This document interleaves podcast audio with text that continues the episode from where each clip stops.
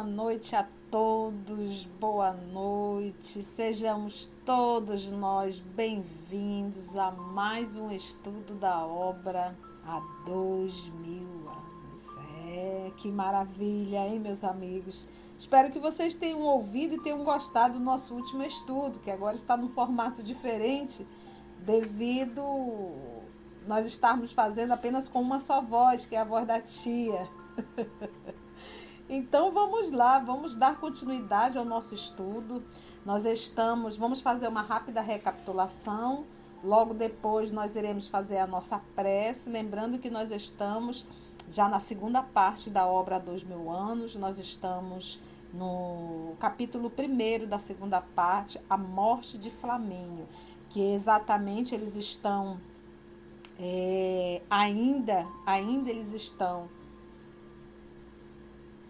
na Palestina, tá? Passaram 15 anos na Palestina. E ele, na verdade, o senador até ensaiou algumas vezes sair, mas ele acabou nunca realmente saindo, porque ele sempre carregou a esperança de poder encontrar o seu filho Marcos. Mas agora, com a carta que eles receberam, principalmente da Calpurnia, né, a esposa do então grande amigo dele, onde era informado a situação da saúde.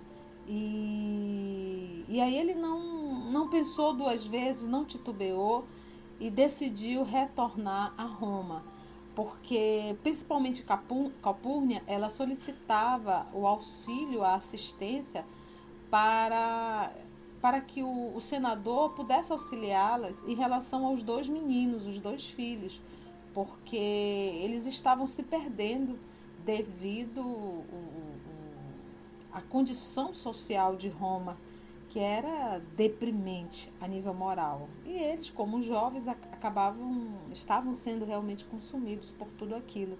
E ela pedia esse socorro para que ele pudesse retornar e ajudar, ela principalmente, poder ajudar em relação aos dois meninos, uma vez que o seu esposo estava numa condição praticamente de desencarnação. Então, perante esse pedido, ele não titubeou. Então, estão agora organizando tudo e já estão a caminho de Roma, tá bom? E só assim ele pôde sair. Então, vamos ver como é que foi esse período de, de, de dessa viagem e a chegada deles até Roma, tá bom? Tudo isso em prol do seu amigo Flamínio que solicitou realmente a presença dele em Roma. Vamos fazer a nossa prece, meus amigos. Lembrando que nós, nós temos o narrador, a voz da tia, o senador, a voz da tia, Lívia, a voz da tia. Então, nós vamos tentar aqui fazer de uma forma para que fique didático, tá bom? Vou acionar a evangelizadora infantil que tem dentro de mim. Faz tempo que a tia não evangeliza as crianças, sinto muita falta mas vou acionar aqui para tentar fazer a interpretação necessária. Vamos pedir permissão a Jesus e a proteção dos nossos amigos espirituais para iniciarmos a nossa gravação. Vamos lá? Sempre coloque a sua água para que ela possa ser magnetizada. Afinal de contas, nós vamos iniciar um estudo espírita.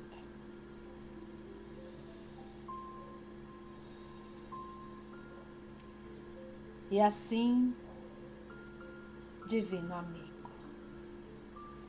com a tua graça e com a tua permissão, nós estamos iniciando mais um estudo da obra há dois mil anos. Quanta alegria, Senhor, de nossa parte podermos nos assentar para estudarmos obra grandiosa como esse romance da série de Emmanuel, contando a história verdadeira desses personagens que, de certa forma, Senhor, serve de exemplo para todos nós, mostrando os caminhos certos e os caminhos tortuosos. O reflexo e o resultado de cada atitude nossa. Em que aprendemos, Senhor, acompanhando a história de todos eles e em particular de Lívia, aprendendo o que é a fé, e a entrega total a Ti pode fazer na vida de um humano, pode fazer na vida de um verdadeiro cristão. Senhor da vida, amor de nossa vida. Que os amigos espirituais que aqui estão possam mais uma vez nos conduzir, nos inspirar e nos auxiliar, Senhor, no trabalho que nos propomos mais uma vez a realizar. Mas que sem a assistência dos amigos espirituais em Teu nome, não teríamos capacidade de realizar. Graça te damos, Senhor, e é em Teu nome que todos nós, encarnados e desencarnados, estamos nesse momento estudando. Que assim seja, Senhor. Então vamos lá, você que está aí na sua casa, com muita vontade de estudar.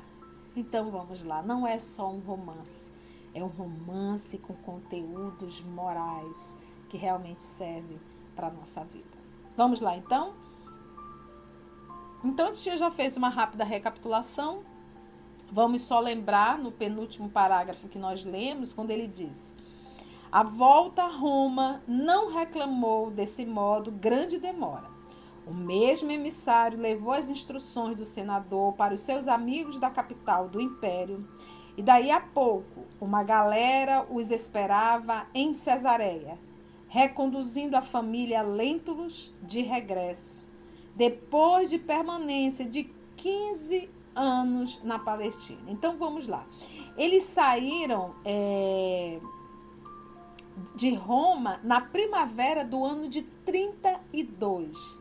Então, meus amigos, eles estão retornando no ano de 47. Você imagina que quando eles saíram de lá, o imperador era Tibério, porque Tibério ficou de 14 a 37 da era cristã.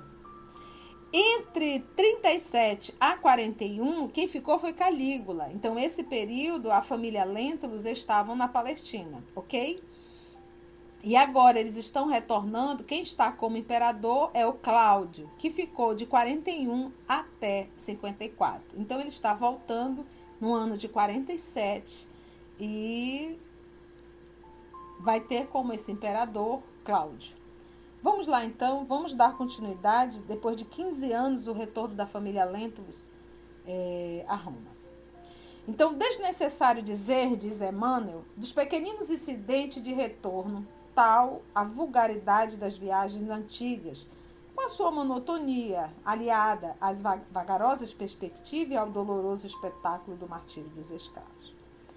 Cumpre-nos, entretanto, acrescentar que, nas vésperas da chegada o senador chamou a filha e a mulher, dirigindo-lhe a palavra em tom discreto. Vamos lá ver agora a fala do senador. Antes de apontarmos, convém lhes explique a minha resolução a respeito do nosso pobre Marcos. Há muitos anos guardo o maior silêncio a respeito do assunto, para com os meus afeiçoados de Roma e não desejo ser considerado mau pai. Em nosso ambiente social, somente uma circunstância como a que nos impõe esta viagem me levaria a regressar, porquanto não se justifica que um pai abandone o filho em tais paragens, ainda mesmo torturado pela incerteza da continuidade de sua existência. Assim, resolvi comunicar a quantos me perguntem que o filho está morto há mais de 10 anos, como de fato deverá estar para nós outros, visto a impossibilidade de o reconhecermos na hipótese do seu reaparecimento. Se soubessem de nossas mágoas, não faltariam embusteiros que desejassem ludibriar nossa boa fé, explorando o sentimentalismo familiar. Então, olha só. O senador fez uma proposta para que, ao invés de falarem que o Marcos desapareceu, foi sequestrado, mas sim falarem que o Marcos é, morreu. Então, essa foi a resolução do senador Públio, informar para a sociedade romana que o seu filho Marcos havia morrido e não passar a informação de que o menino Marcos é, estava desaparecido. Por quê? Qual era a preocupação dele? A preocupação dele é que começassem a aparecer pessoas é, com a mesma idade do menino Marcos, é, se autodenominando ou se apresentando como Marcos. Porque aí haveriam o quê? Os oportunistas. E como é que ele iria confirmar se era ou não era, porque não tinha exame de DNA? E você sabe que quando a gente está, é, eu vou dizer assim, desesperado realmente, com saudade, a gente acaba é, tentando se auto-enganar. Apesar de que o coração ele sempre fala mais alto. Mas ele teria muita dificuldade. Então ele optou e as duas conseguiram, é, concordaram, acharam até prudência da parte dele passar essa informação. Então, para a sociedade romana, ele não não foi sequestrado seu filho, seu filho morreu. Vamos lá, então. Ambas assentiram na decisão que lhes parecia a mais acertada, e daí a minutos o porto de Ortia estava à vista, agora lindamente aparelhado pelo peso do imperador Cláudio, que ali mandara executar obras interessantes e monumentais. Então vamos só lembrar um pouquinho da parte política, tá? Então nós lembra que a titia falou ainda há pouco. Do ano no, do, o Tibério, ele esteve como imperador de Roma do ano 14 a 37, OK? É, num período em que o senador estava na Palestina, quem estava como imperador era Calígula, que ele ficou de 37 a 41. E o Cláudio ficou de 41 a 54. Então vamos lá. O senador está retornando para Roma no ano de 47. Então ele já pegou a administração do imperador Cláudio. O imperador Calígula, ele não estava em Roma nesse período, tá bom? Então foi Cláudio que fez ali todo o posto, o porto, perdão, de Órtia.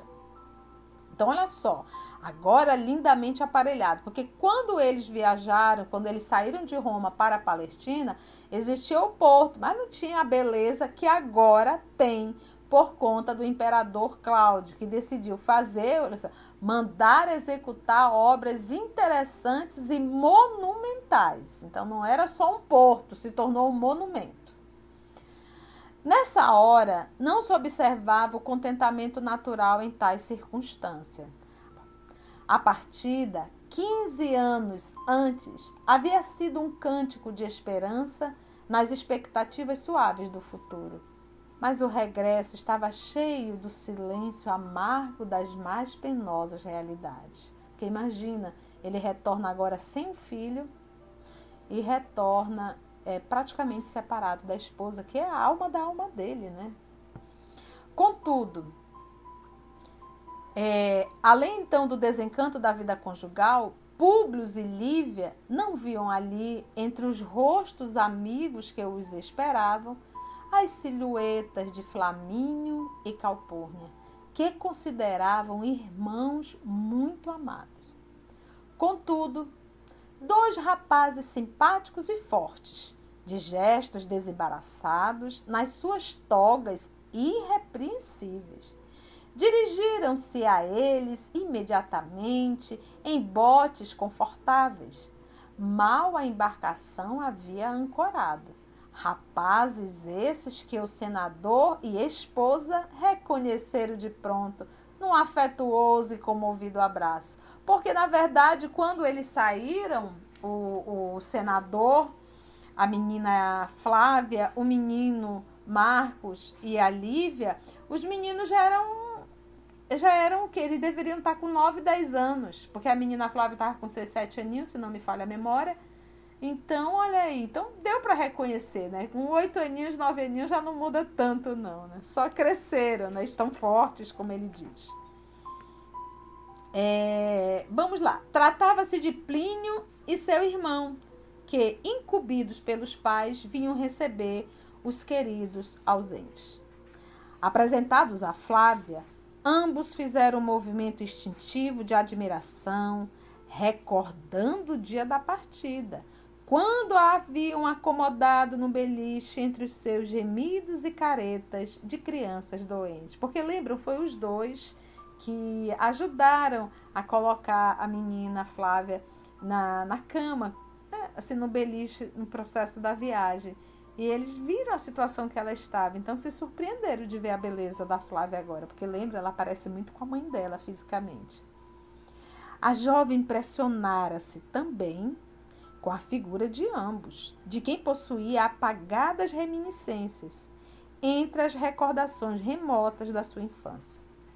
Principalmente Plínio Severus, o mais moço, caçula, gente, a havia impressionado profundamente com os seus 26 anos completos. Então, ele tinha 26 anos e era o caçula. Do mesmo porte elegante e distinto com que ela havia idealizado o herói da sua imaginação feminina. Então, pronto. O homem que ela idealizou, ela conseguiu ver no próprio Plínio. Aí pronto, aí é para acabar, né? Ela estava com 22 anos, a menina Flávia. A gente vai ver isso lá na página 175. E ele com 26 anos. Então a gente vai se deparar aí quatro anos de diferença, tá? Então, se ela estava com seus sete, é, então é isso que a gente estava falando. Então ele não estava nem com nove, já estava com entre 11, 12, 13 anos o, o outro, né? Que o outro é mais velho que ele. Até porque eu não tenho certeza se ela estava com 7 ou 8 anos. Mas vamos lá. Se você, se você souber, pesquisa, vai lá também, pesquisa e coloca aí no nosso comentário. Qual a idade? Tá aí, pronto. Teste, prova para casa. Como é que a gente diz? Dever para casa. Busque encontrar no livro há dois, mil anos, há dois mil anos qual a idade da menina Flávia. Vou, vou compartilhar com vocês, vou dar trabalho para vocês. qual a idade da menina Flávia quando ela saiu de Roma para ir à Palestina, tá? Vamos ver se a tia tá certa. Sete, oito anos. Vamos lá. Vamos ver quem é que vai colocar aí no nosso comentário. Então, ele, o, o, o Plínio, está com 26 anos completos. E ela com quanto? Acabei de falar aqui. Ela está com 22 anos do mesmo porte elegante e distinto com, a, com, com que ela havia idealizado o herói da sua imaginação feminina. Né? Nessa idade aqui, 22 anos, a gente ainda acredita em príncipe cantado. À medida que o tempo vai passando, a gente vai entendendo que não existe príncipe. a gente passa a enxergar a vida com uma realidade. Notava-se igualmente no relance que o rapaz não ficara indiferente àquelas mesmas emoções porque trocadas as primeiras impressões da viagem e examinada a situação da saúde de Flamínio Severus, considerada pelos filhos como excessivamente grave, Plínio oferecia o braço à jovem, enquanto a gripa lhe observava num leve tom de ciúme. Olha o que a gripa falou. Que é isso, Plínio?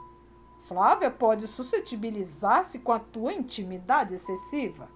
Aí Plínio responde: Ora, Gripa, respondeu o, o, o, o, o Plínio, né? Respondeu ele com um franco sorriso. Estás muito prejudicado pelos formalismos da vida pública. Flávia não pode estranhar os nossos costumes na sua condição de patrícia pelo nascimento. E, ademais, não nasci para as disciplinas do Estado, tão do teu gosto. Então, aqui é de certa forma, a gente já conhece que o Plínio é o mais atirado e o Agripa é aquele mais, é, vamos dizer assim, aqueles que se submete mais ao formalismo. Vamos lá, vamos ver. E rolou um ciúme, né? Porque o Agripa também ficou ali já com. Como é que diz a mãe? A mãe diz com as asas. É, é, é, jogando as asas para cima da menina também. Mas o, o Plínio foi mais rápido, né? Vamos ver. A essas palavras ditas com visível bom humor, acrescentou Públio Lentulus, confortado pelo ambiente da sua predileção. Vamos, meus filhos. E dando o braço à esposa para desempenhar a comédia da sua felicidade conjugal na vida comum da grande cidade, seguido de Plínio, que amparava a jovem no seu braço forte e conquistador em assuntos do coração, desembarcaram junto de Agripa, a fim de descansarem um pouco antes de seguirem diretamente para Roma. E para o que? Todas as providências haviam sido tomadas pelos irmãos severos com o máximo de carinho e espontânea dedicação. Quando o nosso Emmanuel falou, é, que ele diz assim, ó, e dando o braço à esposa para desempenhar a comédia da sua felicidade conjugal, porque era uma mentira, mas ele queria aparentar que entre ele e Lívia estava tudo bem. Então você vê mais o movimento de orgulho dele também. Né? Vamos lá. Lívia não se esqueceu de Ana, providenciando para o seu conforto junto aos demais servos da casa, em todo o percurso de caminho que os separava da residência. Em direção à cidade, pensou então o senador que, finalmente, ia rever o amigo muito amado. Há longos anos acariciava a ideia de confessar-lhe, de viva voz, todos os seus desgostos na vida conjugal, expondo-lhe com franqueza e sinceridade as suas preocupações acerca dos fatos que o separavam da esposa na intimidade do lar. Tinha sede de suas palavras afetuosas e de explicações consoladoras, porque sentia que amava a mulher acima de tudo, apesar de todos os dissabores experimentados. Não crendo sinceramente na sua queda, apenas seu orgulho de homem o afastava de uma reconciliação que cada dia se tornava mais imperiosa e necessária. Então ele estava doido de vontade de abraçar a mulher, beijar a mulher, poder reatar, mas eis que o Senhor orgulho estava aí atrapalhando. Em breve, defrontavam a antiga residência lindamente ornamentada para recebê-los. Numerosos servos se movimentavam, enquanto os recém-vindos faziam reconhecimento dos lugares mais íntimos e mais familiares. Gente, imagina, 15 anos afastado da sua casa, que casal de amigo maravilhoso, porque eles ficaram administrando tudo em Roma que se relacionava à família Lento. Olha só, isso aqui é um casal de amigos. Olha aí, a casa tá legal, tá tudo arrumada. Muito bom, muito bom. Numerosos servos, né? Havia 15 anos que o palácio do Aventino aguardava os donos, sob o carinho de escravos dedicados e dignos. Logo se servia uma refeição frugal no triclínio, enquanto é tipo um sofá, né, gente? Aquele sofá, né, romano enquanto os irmãos severos, que participavam desse ligeiro repasto, dessa ligeira refeição, esperavam seus amigos a fim de seguirem todos juntos para a residência de Flamínio, onde o enfermo os aguardava ansiosamente. Plínio, em dado instante, como quem traz à baila uma notícia interessante e agradável, exclamou, dirigindo-se ao senador. Então vamos ver agora um diálogo entre os, os filhos de Flamínio e o senador. Há bem tempo ficamos conhecendo vosso tio Sálvio Lentulus e sua família, que residem perto do fórum. Isso quem fala é o Plínio, lembra o mais atirado. E aí vem o senador público. Meu tio Perguntou Públio, impressionado, como se as lembranças de Fúvia lhe trouxesse ao íntimo uma aluvião de fantasma. Mas, ao mesmo tempo, como se estivesse fazendo o possível por adormentar as próprias mágoas, acentuou com suposta serenidade. Então, ele, deu um, ele na verdade se incomodou, porque lembra, falou no tio, o Sálvio, lembrou de quem? Da sua esposa. E justamente foi ela que conseguiu levá-lo até aquela bendita janela para que ele enxergasse a saída de Lívia. Então, ou seja, Lembra que ele está mostrando para uma, toda uma sociedade que ele e Lívia estão super bem, está tudo legal. Mas ao olhar para a Fúvia, ele vai se incomodar porque ele sabe, ele, ele acredita, ele sabe que a Fúvia sabe que sua esposa foi, na cabeça de ambos, né, infiel. Então vamos lá. Diz o senador: Ah, é verdade. Faz mais de 12 anos que ele regressou da Palestina. Foi neste momento que a gripe interveio como a vingar-se da atitude do irmão, quando ainda não havia desembarcado, exclamando intencionalmente, porque lembra, ele ficou magoado, porque o, o, o, o Agripa falou para que ele não fosse tão atirado. E ele disse que é isso, não ligo muito para isso não, afinal de contas, então ele se incomodou um pouco, e ainda disse que o Agripa era cheio de, de, de, de, de, de retoque, vamos dizer assim, cheio de, de coisinhas. E aí o Agripa aproveitou agora para para mexer e devolver o troco. Vamos ver o que, que a Agripa diz. É, e por sinal que Plínio parece inclinado a desposar-lhe a filha, de nome Aurélia, com quem mantém as melhores relações afetivas de muito tempo. Então, pronto. Aí o Agripa já jogou um balde de água fria sobre as ideias e pensamentos da menina Flávia. Hum, aquela coisa, puxa vida. Então ele disse aí que entre o, o, o, o irmão, o Plínio, e a Aurélia, filha logo de quem, meu Deus do céu? Ai, filha de Fúvia. Vamos ver o que, que vai dar isso aí. Um, um puxando o tapete do outro, né? Então ele diz: com quem mantém as melhores relações afetivas de muito tempo.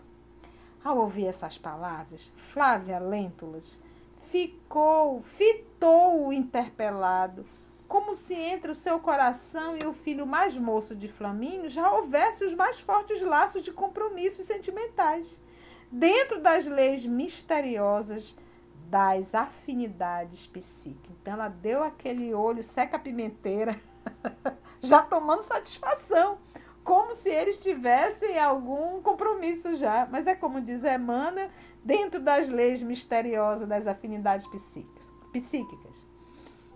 Enquanto se passava esse duelo de emoções, Plínio fitou o irmão quase com ódio, dando a entender a impulsividade do seu espírito respondendo com ênfase, como a defender-se de uma acusação injustificável perante a mulher das suas preferências. Vamos ver a resposta do, do Plínio. Ainda desta vez, Agripa, estás enganado. Minhas relações com Aurélia não têm outro fundamento além do da pura amizade recíproca. Mesmo porque considero muito remota qualquer possibilidade de casamento, na fase atual da minha vida. Pronto. Falou isso, eu acho que o coração da Flavinha já deu uma acalmada. A gripa esboçava um sorriso brincalhão, enquanto o senador, compreendendo a situação, acalmava os ânimos, exclamando com bondade: Está bem, filhos, mas falaremos depois sobre o meu tio. Sinto-me ansioso por abraçar o querido enfermo e não temos tempo a perder. Em breves minutos, um grupo de liteiras encaminhava-se para a nobre residência dos Severos, onde Flamínio aguardava o amigo ansiosamente. Quando, ai, gente, quando fala em liteiras, eu já penso nos escravos carregando. Ai, que coisa horrível, né? Mas era assim, né? Em breves minutos, um grupo de liteiras então encaminhava-se para a nobre residência, onde Flamínio aguardava o amigo ansiosamente. Sua fisionomia não acusava mais aquela mobilidade antiga e a empolgante expressão de energia que a caracterizava. Mas, em compensação, serena placidez se lhe irradiava dos olhos sensibilizando a quantos o visitavam nos seus derradeiros dias de lutas terrestres. A expressão do semblante era do lutador derribado e abatido, exausto de combater as forças misteriosas da morte. Os médicos não tinham a menor esperança de cura, considerando o profundo desequilíbrio físico, aliado à mais forte desorganização do sistema cardíaco. As menores emoções determinavam alterações no seu estado, ensejando as mais amplas apreensões da família. Olha, gente, que situação delicada, né? De vez em quando, os olhos serenos e tranquilos se fixavam detidamente na porta de entrada, como se esperasse alguém com o máximo interesse, até que rumores mais fortes, vindo do pátio, anunciaram ao seu coração que ia cessar uma ausência de 15 anos consecutivos entre ele e os amigos sempre lembrados. Gente, é, é impressionante o que, é o amor, o que, que é a amizade verdadeira. É, é, é lindo, é tão lindo ver a amizade é, desses, desse, desse do, ai, sabe, eu me emociono porque realmente é tão difícil nós encontrarmos isso. E ele tem um carinho por Flamínio de filho para com pai. A própria Calpurnia tem um, um, um carinho muito grande por Lívia.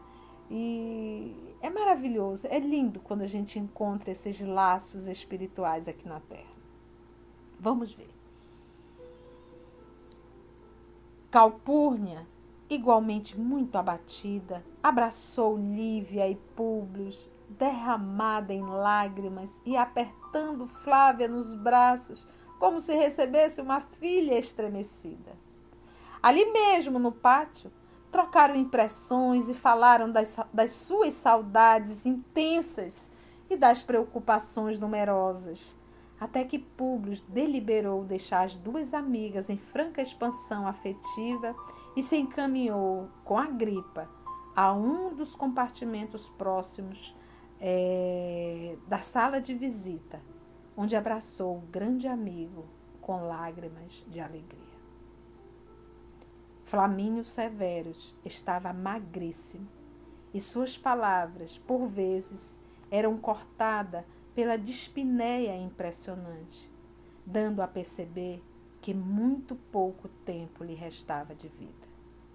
Sabendo da satisfação do pai na companhia íntima do leal amigo, Agripa retirou-se do vasto aposento, onde as sombras do crepúsculo começavam a penetrar caprichosamente, como se o fizessem no silêncio sagrado das naves religiosas, né? que é o espaço central das, das igrejas. Então, porque a Agripa é o filho mais velho, então foi ele que fez a honra da casa, levando o senador até a presença do pai. Públio Lentulus se surpreendeu, encontrando o velho companheiro em tal estado. Não supunha revê-lo tão depauperado. Agora, certificava-se de que era a ele, sim, que competia auxiliá-lo com os seus conselhos, levantando-lhe as forças orgânicas e espirituais, com as suas exortações amigas e carinhosas. Uma vez a sós, Contemplou o amigo e mentor, como se estivesse a mirar uma criança enferma. Flamínio, por sua vez, olhou-o face a face, olhos rasos d'água. Tomou-lhe as mãos nas suas, dando-lhe a entender que recebia ali, naquele momento, um filho muito amado. No gesto brando e delicado, procurou sentar-se mais comodamente e, amparando-se nos ombros de Lentulus, murmurou comovidamente ao seu ouvido. Cenas do próximo capítulo. Ai, gente, quantas emoções, quantas emoções. Então, Vamos finalizar aqui o nosso estudo hoje desse capítulo da obra Há Dois Mil Anos e a próxima semana vamos dar continuidade nesse encontro memorável entre o senador e o seu grande amigo Flamínio. beijo enorme no teu coração. Que a misericórdia divina possa nos fortalecer, nos amparar. E foi uma alegria ter ficado com você nesse, nesses, nesses minutos onde nós estudamos a obra há dois mil anos. Agradecemos a Deus, nosso Pai, a Jesus, o nosso amado Mestre, e aos amigos espirituais que mais uma vez nos conduziram com tanto carinho e com tanto amor. Muita paz e muita paz, porque é através da paz que nós vamos conseguir a paz.